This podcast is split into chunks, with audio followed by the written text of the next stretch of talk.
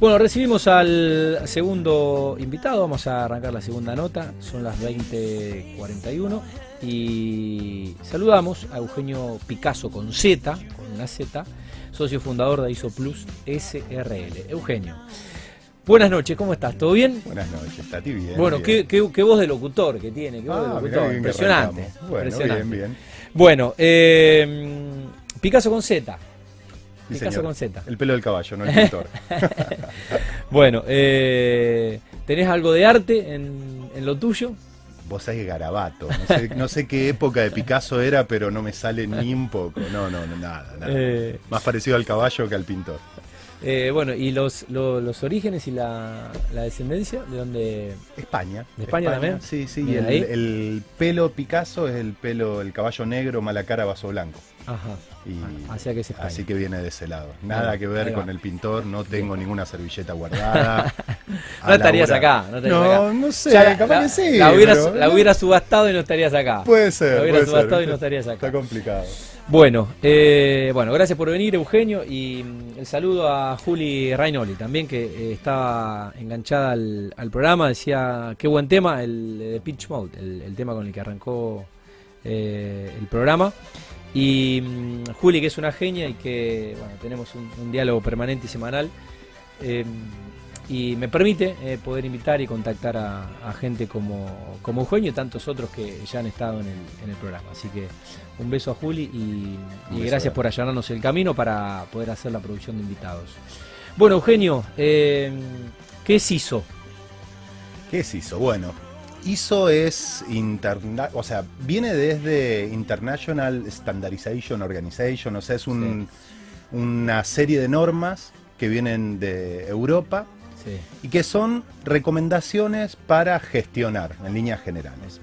La norma madre y la más conocida y la norma más certificada del mundo es ISO 9001, que por ahí la podés haber visto en carteles, en- Sí, bueno, es conocida, suena. es muy conocida. Esa es eh, como el sistema documental, el sistema de mejora continua, el sistema de satisfacción del cliente, tiene que ver con eficiencia, de gestión, de procesos. Y como te decía, es la norma madre porque es el que guarda, la que guarda el sistema documental, más allá de que es la, la- la norma eh, más certificada, como Bien. decía antes. ¿Cuáles son las ISO? Uno, uno eh, puede llegar a conocer esa, creo que es la más conocida, o esa es la que más suena. Es la más conocida, sí. Bien. Después, relacionado con la construcción, eh, el, el sistema Trinorma, que, que es bastante común, Sí. es ISO 9001, ISO 14001, que es el sistema de mejora medioambiental, Sí, y eh, lo que hoy es ISO 45000, que antes era OYAS 18000, ok, que es prevención de riesgos laborales. bien. Eh, son normas que ya están pensadas de la versión 2015, que es la última para estar integradas, eh, y bueno, más nueva todavía la ISO 45000. Sí, Pero después hay normas de eficiencia energética, Ah. hay que, que son ISO, sí, eh, y hay normas específicas, normas IRAM, que son más técnicas y, tocan mucho la construcción. Hay normas de lo que se te ocurra, desde mm, adoquines y los Ah. ensayos para hacer. Hay muchísimo. Lo, lo interesante y por ahí el plus de ISO Plus es el darle un poco sentido al tema Claro. normativo, ¿no? bien.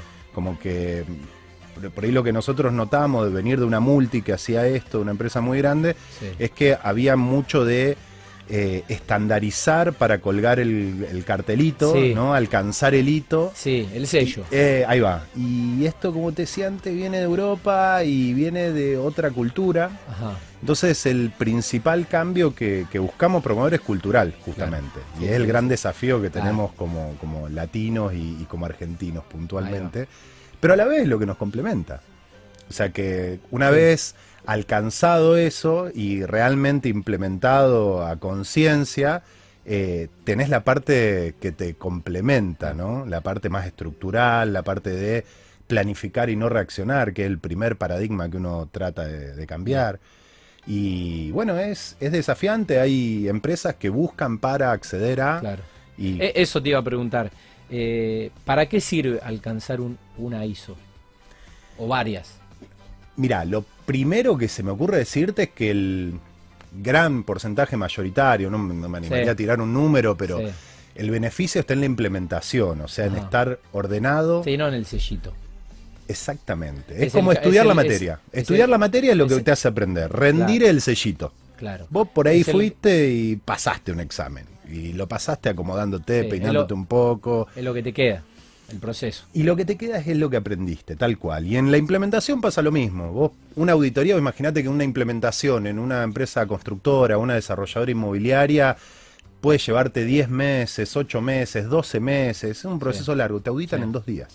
Claro. Entonces, por más de que los auditores tienen cancha y saben, Sí, sí. Saben si recorriste ese camino de 10, 12 se dan meses. cuenta, yo creo que en la primera hora de auditoría. Entonces, lo importante es que realmente la implementación se haga por razones de, de compromiso con la mejora y, y- Sí. y de estar y laburar Sí, más compromiso interno que lo que genera para el afuera el sello. Y claramente, y me tocaba ayer hablarlo con colegas eh, que están en, en la industria y me decían, sí, nosotros estuvimos certificados, pero... Y la conversación fue llevando a que en realidad nosotros que- quisimos certificar para colgar el cuadro. Entonces, después de un año, dos años, realmente no te va a venir a tocar el timbre a alguien para decirte, ah, vengo porque ustedes tienen ISO 9 una inmobiliaria era justo. Sí.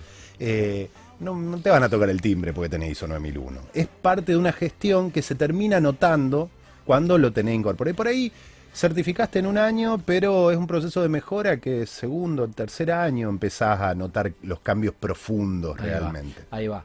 Y en, en empresas vinculadas a, mm, a la construcción, ¿no? Eh, o, o también podemos incluir, obviamente, el, el rubro inmobiliario.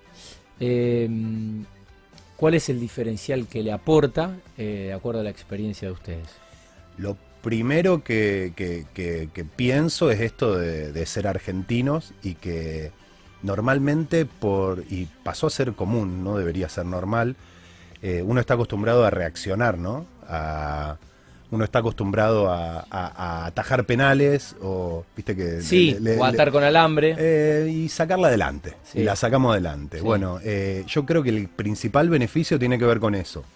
Con, Es prevenir con- o prever una situación Exactamente. que después La- resolvemos por ser argentinos, pero que a lo mejor podemos evitar. Exactamente, y la- el complemento está que seguimos teniendo esa habilidad de atar Claro, con alambre esa que la cosa funcione. Pero ¿y si planificamos y no nos estresamos? Claro. Y si en vez O ganas de- tiempo, o ahorras dinero. Exactamente, y no forzamos a la gente. Eh, en una desarrolladora en la que venimos trabajando hace muchos años, eh, el, el hito, digamos, como empresa desarrolladora, La- no la constructora, Pensar, eh, Ok. Pensar Desarrollos, una empresa que arrancó no buscando la ISO, dijo, bueno, a mí me interesa mejorar mis procesos. Bueno, Claro. y podemos hacerlo según la ISO mm, más adelante. Al año y medio, dos años, el arquitecto, el dueño, uno de, los- de los tres socios dijo, bueno, ahora sí quiero ir por la ISO. Ahora vamos Claro. a acomodar los procesos, porque estamos ordenados y vamos a ir por la ISO. Después, una vez que ya estaba certificada la ISO, dijo, bueno, y podemos ir por Lean Construction, porque estuve estudiando y, que Sí. y vamos a estudiar juntos. Y fundamos el Lean Construction Institute, que tiene Sí. sede acá en Rosario, Sí. es innovador a nivel nacional. Y después, y esto de empresa B, y hoy estamos hablando de una integración para un desarrollador inmobiliario donde tiene ISO 9001, donde implementa Lean Construction, donde está certificado como empresa B, que es una empresa de triple impacto social, ambiental. Estamos hablando de pensar. Exactamente. Pero, ¿qué, ¿cuál es el beneficio para el inversor? El inversor que le preocupa que con su dinero vos estás aportando a la sociedad es minoritario en realidad, y hay que decirlo. En realidad lo que le interesa al inversor es que no se atrasan. Claro. De que realmente si te dicen que esto va a ser 36 meses, son 36 Claro. meses. Porque está organizado el proceso de construcción. Y realmente querés volver a invertir, porque ya salió bien, lo tenés disponible en calidad. La tríada sería calidad, Sí, plazo sí, y costo. claro. que son las tres que mandan. sí. Y, y todo tiene que ver con lo mismo, Tati. Tiene que ver con planificar, no reaccionar, con colaborar, no competir. Eso es lo que uno busca. Muy bien. Eh, ¿Se puede integrar eh, con otra norma o filosofía de, de trabajo? Claro, y, y es esto, ¿no? Eh, eh, eh, es buscar no eh, colgarme la cucarda, sino de- en algún momento, volviendo al caso de recién, en algún momento ya estoy certificado ISO 9001, o sea, ya tengo algo para decir, pero me hizo sentido esto de que, no, no sé si tenés la diferencia fundamental entre una empresa B o una empresa que aporta a la sociedad de una manera tradicional. ¿Lo podés explicar? Te la hago brevísima. Vos ganás plata Sí. por tu actividad Sí. y parte de lo que ganás lo donás Sí. a el banco de alimentos, a techo, Una ONG. a lo que sea. Sí. Donás parte. de- Sí. Ahora, lo que vos hiciste para ganar la plata puede llegar a ser contra el medio ambiente o contra la sociedad incluso. En cambio, las empresas B, por su eh, objetivo fundacional o refundacional, impactan positivamente o en el medio ambiente, en la sociedad y siempre económicamente, porque hay que ganar plata para sostenerlo también económicamente. Entonces ya te termina haciendo sentido a vos, como, yo, estamos hablando de un chico de 40 años, uno de los dueños, o sea, como que ya busca otra cosa. Me gustó que dijiste chico, que tiene, tiene mi edad, dijiste chico. Ahí viste, ahí estamos. Pero es eso, y se puede integrar, sí, por ahí eh, viene y dicen, me gusta la, certificación LEED y se integra porque el sistema es el sistema de gestión de tu empresa, que cumple con los requisitos ISO 9001, vienen y te auditan, que cumplen con los requisitos de ISO 45000, vienen y te auditan según esa norma, que cumple con lo de empresa B, entonces te auditan y certificás B Corp. Entonces vas integrando, depende de lo que te hace sentido a vos, y no porque para participar de la obra tal o para posicionarme y, en tal licitación poder, viste, como que te van moviendo otras cosas en algún momento de la vida. Entiendo. Eh, ¿Cuáles son los desafíos eh, que se encuentra una desarrolladora y, bueno, ¿cuáles son los beneficios también que por ahí al año, a los dos años, a los tres años de ese camino recorrido se, se obtiene? Mira, el, desafío es eh, que como venimos viendo un mundo que fue cada vez más competitivo, sí. va a ser muy fácil lo que estoy a punto de decir, pero como que la grieta está en todos lados. Y la grieta en una obra está entre el que Mm, no sé, entre el plomero y el que coloca los muebles de cocina. Bien. Siempre cada uno cuida su rancho. Sí. Y, si algo sale mal, la culpa es del otro. Eh, ahí va. Muy argento, muy de todo, pero también tiene que ver con Newells y con Central, con Boca River, como siempre ver Polarizar las situaciones. Y no darme cuenta que el otro tiene mucho que ver conmigo. Y, que realmente si el otro está mejor, yo estoy mejor. Y que no me puedo encerrar, porque a la larga me va a afectar. Entonces el gran desafío tiene que ver con esa conciencia, con poder colaborar y no competir. Y Potenciar. es exactamente y entender de que si yo te la hago fácil a vos, por más de que no me estén pagando directamente para hacértela fácil a vos, yo voy a ganar también. Ojalá llegue el punto de que sea por ayudar al otro, pero bueno, ya eso depende de cada uno. Entonces yo creo que el gran desafío es abandonar esta, esta cultura competitiva que, que está impuesta y que creo que no es natural y, abrazar una más colaborativa. Y después el beneficio también tiene que ver con eso también. Porque después cuando vos tenés una empresa que está ordenada, el, ciclo de mejora continua es planificar, decir lo que voy a hacer, actuar, hacer lo que dije que voy a hacer, verificar si lo que dije que voy a hacer con lo que me salió me salió para ese lado o, no, pero tener datos objetivos y después actuar, tomar decisiones, reasigno recursos para poder alcanzar mi planificación o replanifico más parecido a lo que me salió, ¿no? Pero ese es el ciclo de la mejora continua. Eh, lo que tiene de lindo es que vos cuando tenés una empresa que ya planificaste, que ya están definidos tus procesos, o sea, que ya está escrito cómo se labura, después si se va a la administración porque se va a vivir a otro lado, es más fácil que venga otra persona y que cumpla ese rol porque está ordenado. Y de la misma manera vos por ahí tenés empresas que vienen arrastrando, esquivándole el bulto durante mucho tiempo y se va alguien de la empresa. Se va un gerente y es un caos. Y es un caos, y es un garrón ir a laburar a un espacio así. Nadie quiere ir a laburar a la Guerra Fría, por más divertido que suene. No está bueno a la larga. Entonces, ni hablar si tenés una determinada edad, mucho más grande que nosotros, ¿no? Pero si ya tenés setenta y pico, estás laburando y tu hijo quiere agarrar un poco más y o, no, por ahí nuestra edad y vos tenés un hijo que sabe que en algún momento la va a seguir y decís, ¿qué le voy a dejar? Si esta la piloteo yo porque ya más o menos conozco cómo es y ya sé cómo son las palancas. Ahora, sin vez de tener todas palanca oxidada atada con alambre que yo solo sé manejar, está todo online y está todo transparente y las decisiones se toman de una manera ya, ya que tuvimos en cuenta en algún momento y que definimos que iba a ser así. Y me corro el ego de que esto depende de mí y, me, y aporto a que esto es para todos, digamos. Y que va a poder trascender si, si lo ordeno eh, y, y se, y se sigue proyectando. Me animo a decirte todo esto porque ya te dije que vos vas a terminar la obra en 36 meses y que tu inversor va a poner más guita porque dice, evidentemente... Cumplen. Acá, claro. Sí, y en obra el tiempo es dinero. Claramente, yo lo tengo que tener disponible. Y para el tiempo que vos me dijiste, acá está. Para revenderlo, para alquilarlo. Exactamente. Y lo que pasa es que generalmente cuando es tan claro y tan transparente, vuelven a entrar. Y vuelven a entrar con cosas más grandes y, y así crece una empresa también. Entonces yo creo que el beneficio a la larga es ese. Estamos hablando, recién en el caso de pensar, de una empresa que eh, arrancó porque quería mejorar, no porque quería que le den más plata. Claro. a la larga termina impactando, pero es planificar a años, tal vez, y eh, nos cuesta un montón. No vamos a entrar en política, ¿no? Pero imagínate que sea un reflejo de cómo somos en todo. Sí, eh, en Argentina es mucho el, corto plazo, no existe el, proyecto, no se planifica.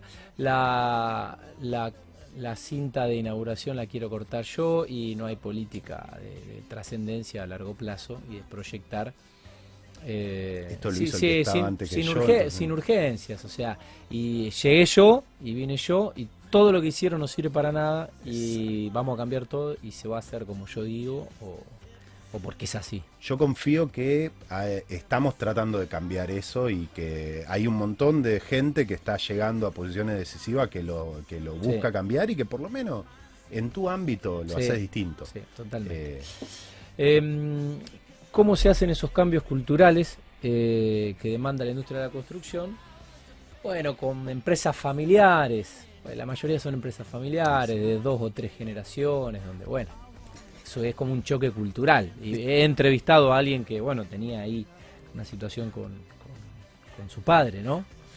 Eh, no sé si por una cuestión de ego, pero bueno, hay veintipico años de diferencia entre una cabeza y la otra. Ego yo creo que es una palabra que está, pero también buena fe de parte del padre, porque yo la vengo piloteando con estas condiciones determinadas y para mí va por este lado. Y vos fuiste a la universidad, hiciste este máster y ahora venís a decirme que lo que yo hice está mal. Entonces, ¿cuál es el desafío? ¿Cómo hacemos? Eh, lógicamente, el que nos llama, el que termina contactando Isoplu, el hijo. Porque fue el que vio que va por este lado y que el que le llena más ir por este lado. ¿Y cómo lo convencemos al, decisor, al fin y al cabo? Vamos picando, la, la idea es sumarlo lógicamente al equipo, ¿no? Eso obviamente. Sí, sí, convencerlo.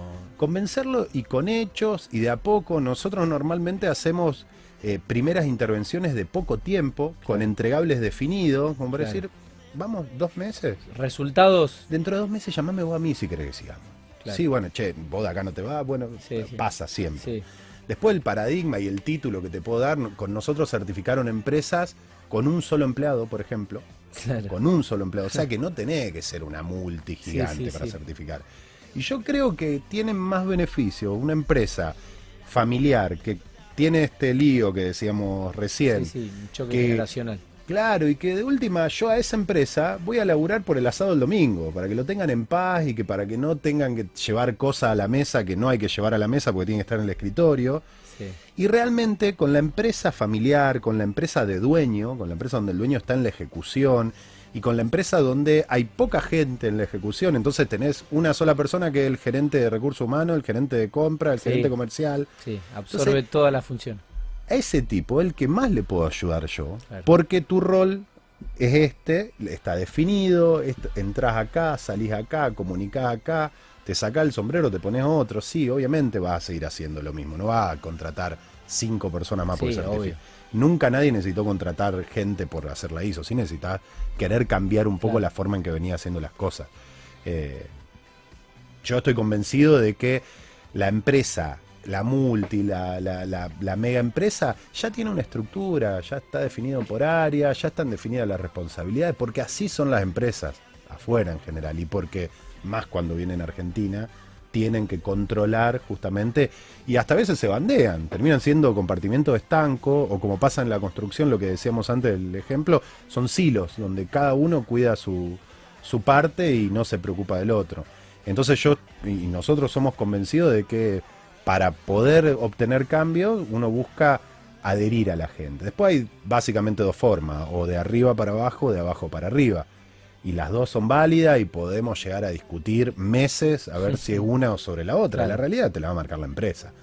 Porque si vos lo tenés al hijo del dueño que quiere y que la vio y que vos no me tenés que decir nada, te dicen. Bueno, yo ya sé, yo ya sé que con esto voy a tener indicadores, que yo ya sé que voy a, que voy a tener barrita donde voy a tomar decisiones en base a colores, yo ya lo sé a esto, no, no, no, ayúdame a vendérselo a mi viejo. Claro. Entonces vamos a ver qué quiere tu viejo. Claro. Porque atrás del no hay una justificación. Claro. En general no, no es gente que no, que no es inteligente, es gente que es inteligente. Sí, sí, que sí. está aferrada, que tiene coraza, sí. que no quiere ceder una fórmula que le sirvió. Claro. Pero también cambiaste en un montón de otras cosas, porque cambió todo. Sí. Eh, a ver, nos metimos tanto en la construcción y nos apasiona también porque eh, es, creo yo, la industria que menos intervención tiene de la tecnología de todas. Ajá. Y esto lo vi una vez en una presentación que hizo Bernie Milesi de G-Local, Sí. que hacen inversión en AgriFoodTech. Y pone todas barras con las, eh, los mercados en que más intervención de la tecnología hay, arrancando por entretenimiento, Sí. financiero y la barrita va Sí. bajando. Sí. Y él marca en su presentación la gran oportunidad que tiene AgriFoodTech, porque es la penúltima. Claro. Y cuando vos te acercás y haces zoom, la última es la construcción. Porque no cambió tanto en realidad. Y las otras cosas sí cambiaron mucho. Y vos decís, bueno, pero bueno, sí, están pasando otras cosas y, y hay algo que no se actualizó y que está bueno que empecemos a ver por qué. Y, y a- eh, larguemos ese, ese apego a la vieja forma si queremos Claro. obtener otros resultados. ¿Por qué tenemos que aceptar que la, que la obra se va a atrasar? Y porque llueve. No, no, o sea, no, no- no es un justificativo. La verdad es que cuando empezás a medir y a tomar conciencia, vos decís, che, hasta ahora no gané un mango. Sí, pero ahora sabemos que en realidad un 33% de tu atraso es por cuestiones climáticas. Claro. Tenés reproceso porque volvés a hacer cosas que ya hiciste. Ajá. Tenés costos porque usaste material que no necesitabas usar. Ajá. Está acá. No te la hice ahorrar todavía. Ahora sos consciente. Nos llevó un tiempo diagnosticar para llegar acá. Claro. Ahora vamos a tomar decisiones. ¿Qué querés hacer? Bien. Me diste paso eh, para que te pregunte el, el impacto realmente tangible eh, que han obtenido o están obteniendo en la, en la construcción y bueno, tiraste algunos, algunos, algunos porcentajes. Sí. Eh, pero bueno, eh, quiero que seas un poco eh, más, más- más gráfico, podés tirar algunas estadísticas también o poner ejemplos que hablan por sí solos. Exactamente.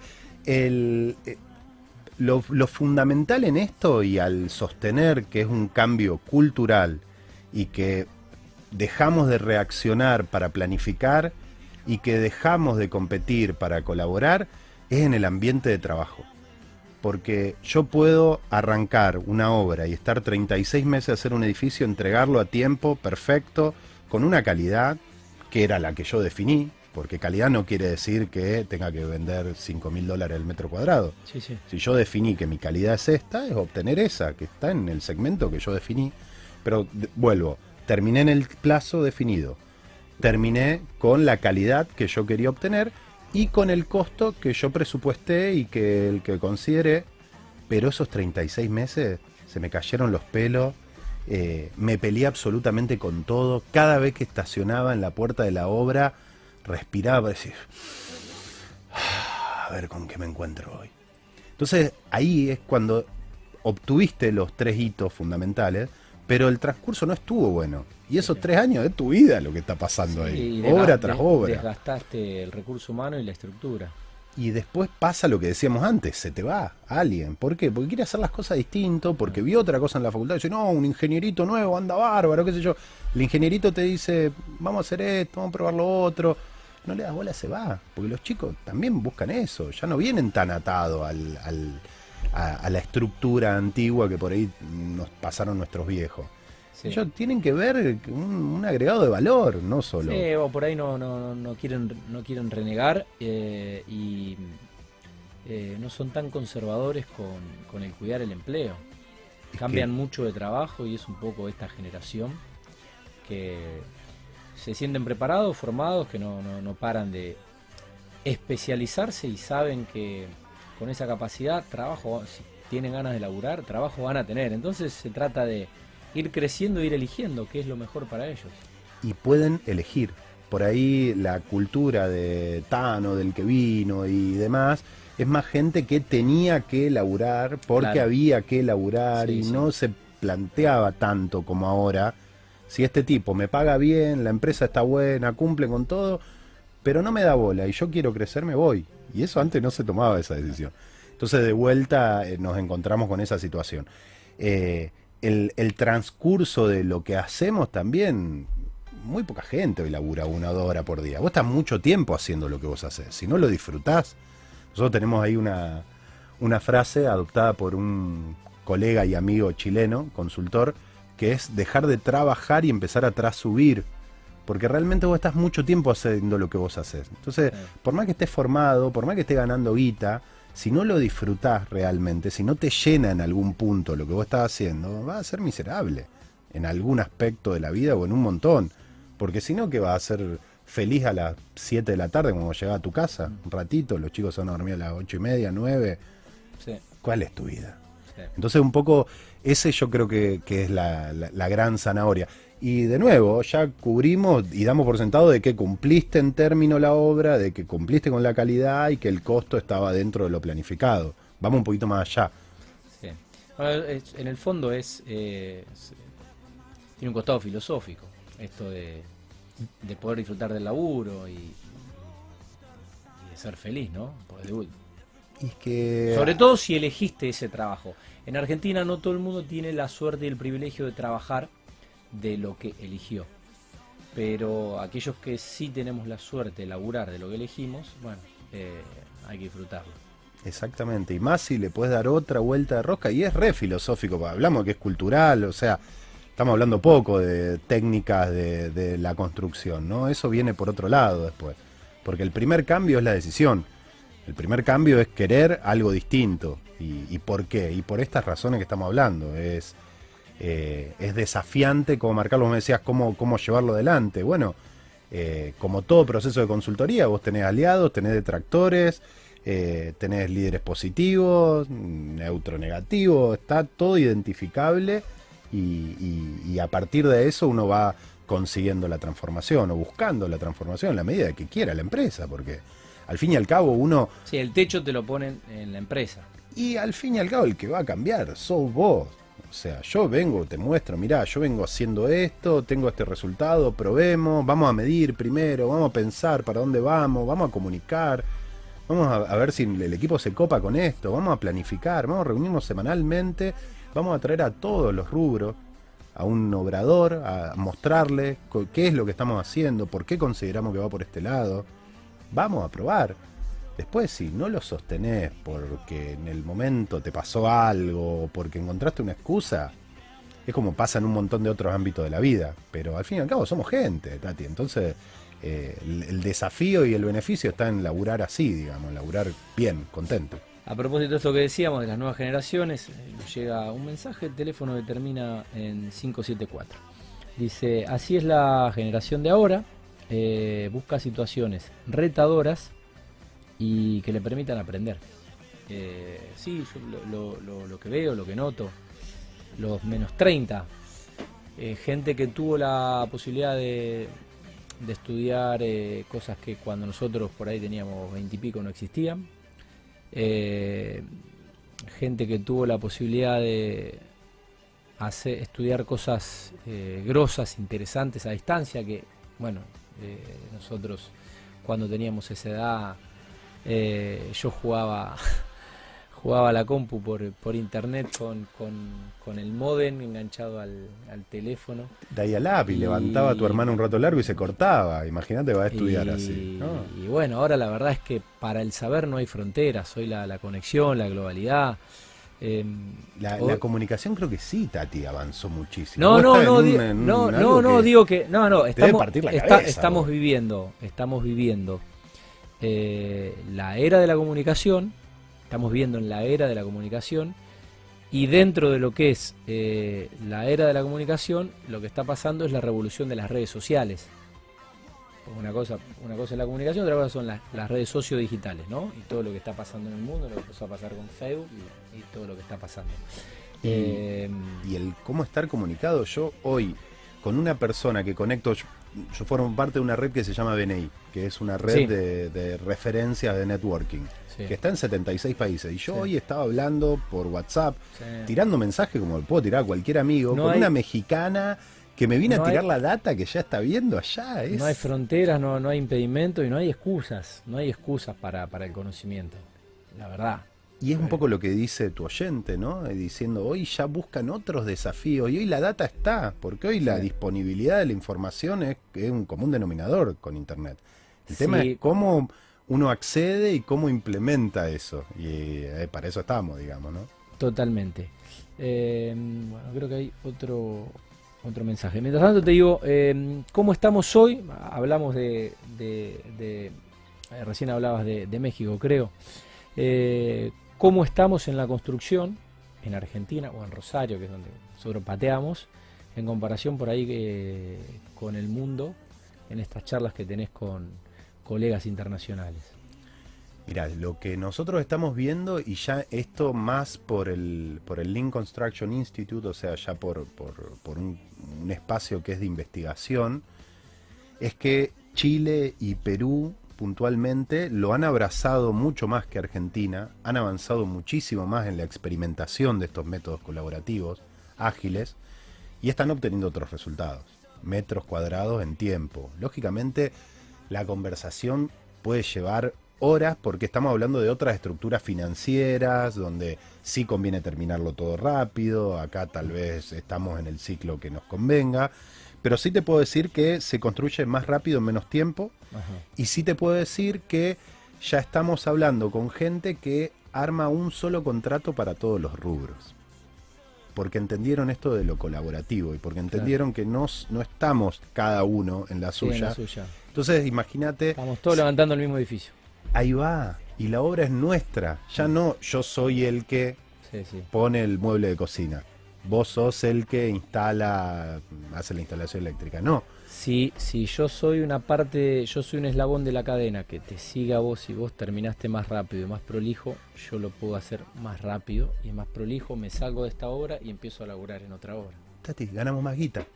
Porque los contratos colaborativos Laburas más, también, rápido. también, pero también los contratos colaborativos admiten un porcentaje donde si la obra tiene desperdicio, Claro. perdés vos y pierdo Claro. yo. Pero si lo hacemos con un, con un superávit, digamos, Sí, respecto sí, a lo planificado, nos la repartimos también, en un porcentaje que está definido. Eso hoy se está empezando a hacer, eh, lo, lo- lo están empezando a hacer clientes nuestros, ya el desarrollador con la constructora, de sentarse a abrir los números. Si no te lo voy a ocultar, mirá, yo necesito esto, bueno, Claro. no, prefiero que no cortemos este flujo, eh, no me pagues tanto acá, yo lo sostengo. Poder Claro. hablar, ya gente con otro acceso, Sí. pero eso afuera está instalado, ya te digo, el- Sí. eh, hay Consolidado. y, y te hacen un hospital en California con un solo contrato desde el, el que hace las bases Claro. eh, hasta el último que Sí, hace las últimas detalle. terminaciones. Están todos en un solo contrato. Entonces, eso es lo que a mí me. o a, a- a nosotros nos parte más la cabeza, ¿no? Claro. Es decir, ¿se puede ir para ese lado? Bueno, sí. Sí, con Sí, esta. no, no es de imposible. pensar, no es imposible. Entonces, ¿Qué, re- qué referentes hay? eh, en Rosario en- y, en, y en el resto de bueno lo- los países con los que Y Estados Unidos es el, el más, el que más avanzado está en, Ok. en todo el tema Lean, a pesar de que es una metodología japonesa. mira vos Eh, la Universidad de Berkeley es, es la que más eh, investigación y más capítulos del Lean Construction Institute abrió y soporta y conecta. Eh, tenés gente, eh, Glenn Ballard, eh, Felipe Pons, eh, hay, hay gente que está ya trabajando y lo loco, Tati, que vos te encontrás con estos tipos y son tipos colaborativos. A nosotros nos pasó de ir a un congreso en Chile de Lean Construction y decirle, mirá, estamos usando esta herramienta, las Planner System, esta herramienta de Lean Construction para proyectos ISO.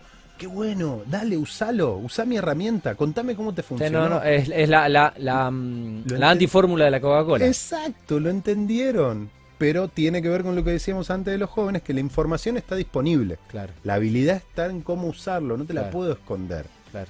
En una empresa, el que quiere aferrarse a su conocimiento por miedo a perder una situación, termina quedando expuesto y termina perdiendo liderazgo. claro. Y ya se em- empieza a ser más difícil ese día a día feliz en una organización cuando vos le cerrás la puerta al Sí. otro, ¿no? Eh, contame un poquito cómo, cómo surgió eh, Rosario Villarraza eh, contó la historia en uno de los programas. Me acuerdo que venía de no me acuerdo qué, eh, qué empresa la, la, implementó y cómo fue un poco este, esta metodología y más o menos cuándo arrancaron los japoneses con, esta filosofía laboral. El toyotismo viene de la posguerra de la Segunda Guerra Mundial. Ok, viene de ahí. mal dicho, toyotismo, pero es, lo que entendemos como Lean. Los tipos lo que encontraron es que salen después de la guerra a competir contra General Motors, que con un sistema de escala absorbía desperdicio por la cantidad que producía y que era muy difícil competir. Entonces los tipos la dan vuelta y hacen este sistema magro, este sistema más a medida, este sistema pensado con una producción mucho más chica pero mucho más eficiente. Básicamente es el ataque a desperdicios lo que buscan y el hacerlo más ágil. Claro. Que hoy hablamos de métodos ágiles y todo para la industria del software y ya está derramando en un montón de empresas. Claro. Porque son formas relacionales y culturales. Claro. Entonces viene de ahí. Lo que hace la construcción es justamente analizar cómo aplicar eso que estaba reservado para, porque el eh, Lean Manufacturing era para automotrices, para sus proveedores, y ya empresas, fábricas grandes empiezan a ver los beneficios y lo empiezan a implementar, entonces derrama hacia las fábricas, y la fábrica más chica dice, pero nosotros también podemos laburar de esta manera, y los, lo implementan, y llega a la industria de la construcción también, porque también hay gente súper formada que, pensó en una forma distinta de hacerlo. ¿Cómo se implementa? Bueno, a través del método colaborativo y de juntar a las partes también. Y de generar compromiso mutuo. Y es, y es fundamental. Fíjate que estamos dando vueltas siempre por los mismos temas. ¿eh? Porque no sale de ahí. Si nosotros nos juntamos con compras, vos que tenés que pintar, yo que tengo que terminar la mampostería, y vos venís y me decís cuándo termina. Y si compras me habilita, yo puedo terminar para. Bueno, entonces vos podés entrar. Nos ponemos de acuerdo, vamos a un medio gráfico donde todos vayamos a un solo papel, post-it, eh, método digital. Hoy ya hay un montón de maneras de hacerlo. Pero nos comprometemos a algo y esas reuniones tienen una periodicidad definida hay reuniones semanales, hay reuniones que se hacen dos veces por semana al principio, después hay otras reuniones que son una vez por mes, cada tres meses de control, pero si nosotros nos vamos encontrando y nos vamos, vamos colaborando mutuamente, ahí es donde la cosa empieza, empieza a avanzar. Y bueno, por eso estamos, buscando la eh, vuelta por ese lado. Eh, bueno, alguien eh, escribe, dice, Eugenio, con tu experiencia en consultoría, con ya un año de pandemia, ¿La consultoría variaría en su forma de intervención? Sí, fundamentalmente. Es más, a nosotros nos, partió la cabeza. Nosotros teníamos un proyecto cuando el dólar se disparó a 40 pesos, que era una locura hace, dos años y pico. Eh, nosotros empezamos a vernos como junto con Brasil y Argentina son los dos países con más profesionales por la cantidad de universidades que hay, ¿no? Y la, calidad de los profesionales eh, producto de, estos sistemas. Empezamos a ver que tenemos una gran calidad, una gran capacidad y una relación de costo respecto al mundo muy conveniente. Sí. Vos tenés que en Guatemala el salario mínimo vital y móvil, ahora creo que estaba algo de 460 dólares. Sí.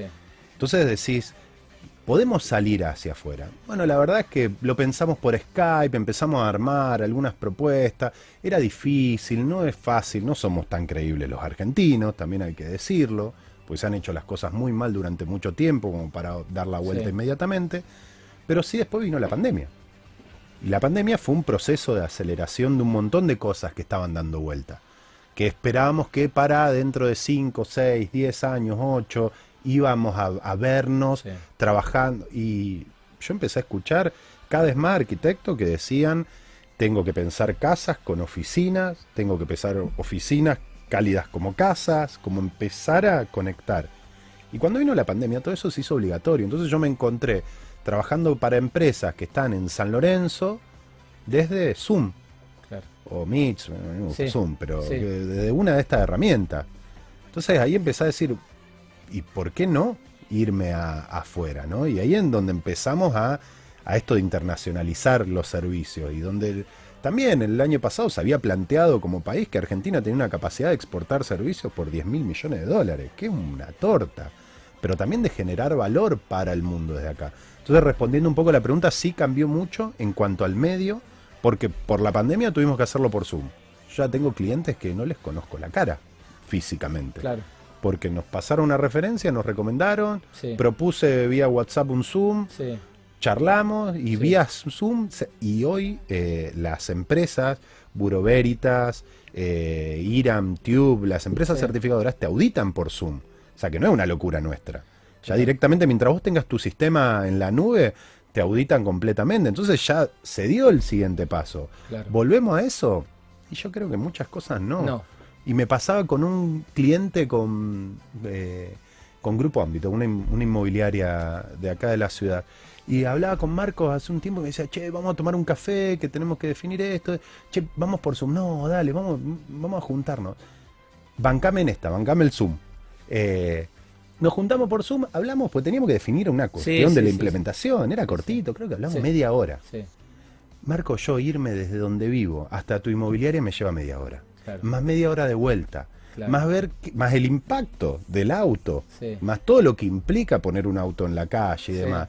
No es mucho más eficiente porque el que va a pagar es sos, sos vos. Y el valor que yo te di es media hora. Y la otra hora, ¿quién la paga? La va a pagar vos. ¿Querés pagar esa hora? No. De la misma manera, eh, creo que la consultoría, no creo, lo estamos probando hace un año ya, que la consultoría va para ese lado. Entonces, si yo me conecto, y no por conectarme en pantufla en mi casa, Sí. sino que yo no tengo que trasladarme, yo no tengo que correr eso. Yo- Ganarle tiempo al tiempo y optimizar. y capaz que yo tengo un método, yo no. eh, la em- nosotros venimos de una empresa multinacional donde aprendimos y después ajustamos un método que dice que las visitas tienen que ser dos por mes, tres por mes, más Sí. no. Porque si no, el trabajo lo hago yo y vos no aprendiste, Sí. no cambiaste. Sí. Sigue, seguís siendo dependiente. de mí. Claro. Eh, capaz que puedo ir dos veces por semana a visitarte y hacerte un seguimiento más corto. Capaz que la visita, en vez de ser dos horas, porque me tuve que trasladar Sí, media sí, hora, podemos hablar media hora, a ver, che, ¿cómo te salió? ¿Y qué, qué dificultades obtuviste? Ah, probá esto. Ah, no me hago. Y, sí, y no, y bla. Bueno, dale, lo pruebo y hablamos. ¿Qué- ¿Crees que hablemos el jueves? No, el jueves no, el viernes. Bueno, dale, el viernes. Ágil. Entonces, en eso cambió también muchísimo la consultoría. Y estoy más cerca tuyo. Porque, como decíamos antes, la comunicación fue lo que más avanzó. Sí. Entonces ya nos podemos ver, ya puedo ver qué gestos tenés. Yo me puedo dar cuenta si en una conversación vos te tirás para atrás, cruzás los brazos. Ya est- estoy viendo que no te gusta lo que yo estoy diciendo. Entonces trato de, El- de el el mostrarte la otra. Exactamente. Que por teléfono no se puede, pero por Zoom se puede un montón. Y estamos auditando nosotros en empresas eh, que de Buenos Aires que tienen sede en 45 auditorías en todo el país. Lo hicimos por Zoom el año pasado. Y ahora la quieren presencial y, me- y tenemos que ir a Comodoro Rivadavia, a Tucumán. Y, pero si por Zoom funciona, entonces estamos probando una y una a Claro. ver qué pasa. Pero si por Zoom funciona, ¿para qué alguien tiene que pagar el avión y tiene que pagar el hotel? Y yo me tengo que ir de mi familia dos días. Sí, se puede. Bueno, algo más que no te haya preguntado que sea interesante volcar en esta interesantísima charla. ¿Quedó claro que el cambio es cultural? Sí, totalmente. Y que Bueno, tenemos como generación. Entre algo. otros desafíos culturales que tenemos como, como país, como sociedad. Sí, sí, esto es otro. Pero me gusta que tenga que ver con lo mismo, que si nosotros conseguimos desbloquear esta situación de no sos mi enemigo ni mi competidor, sino que juntos tenemos que conseguir algo para beneficio de Las todos. famosas economías colaborativas. Va Ese- por ahí, ese va por ahí, lo hablamos con ISO. A- ver, por ahí puede haber otro colega que diga, no, para mí ISO es calidad y mejora continua También. en otro aspecto y yo le estoy metiendo mi, Sí. mi sentir, mi propósito. tú. a- entonces, siempre una opinión es subjetiva. Obvio. Pero sí eh, la vimos por este lado, la vimos con que algo que nos gusta, que nos gusta transmitir. Y cuando se te acerca gente que piensa igual, está buenísimo. Y cada encuentro es una celebración, ¿no? Así que está bueno. Bueno, eh, hay que mandar saludos a familia, amigos. Eh, Tenemos un amigo en común en Buenos Aires que no nos debe estar eh, No. viendo ni escuchando. No creo, no creo. Lo, lo extrañamos un poco ese amigo, ese La amigo que que, sí. se, que se radicó en Buenos Aires. La verdad que sí. Eh, le vamos a mandar un saludo a Ralph. Le vamos a mandar Sí. un saludo a Ralph Sí. y le vamos a mandar la grabación para, para que sepa que le mandamos un abrazo grande. Tal cual. Bueno, Eugenio, la verdad que un gusto conocerte personalmente. Eh, gracias por, por haber eh, aceptado la, la invitación. Y la verdad que muy interesante eh, lo, lo que has eh, puesto sobre la mesa de Mundo Construcción. Saludo a toda la gente de Isoplus SRL y el beso a Juli eh, Rainoldi que nos permitió tenerte acá. A la supercontadora, mi ¿Eh? supercontadora. Bueno. Muchas gracias por el espacio, gracias por difundir, gracias por dejarme hablar. Eh, y- para eso y- estamos, para eso estamos. Para todo eso estamos, entre otras cosas. Y gracias por la invitación. Bueno, 21 a 26 eh, ha finalizado la segunda nota del día. Nos queda la última después de la tanda larga. Operador.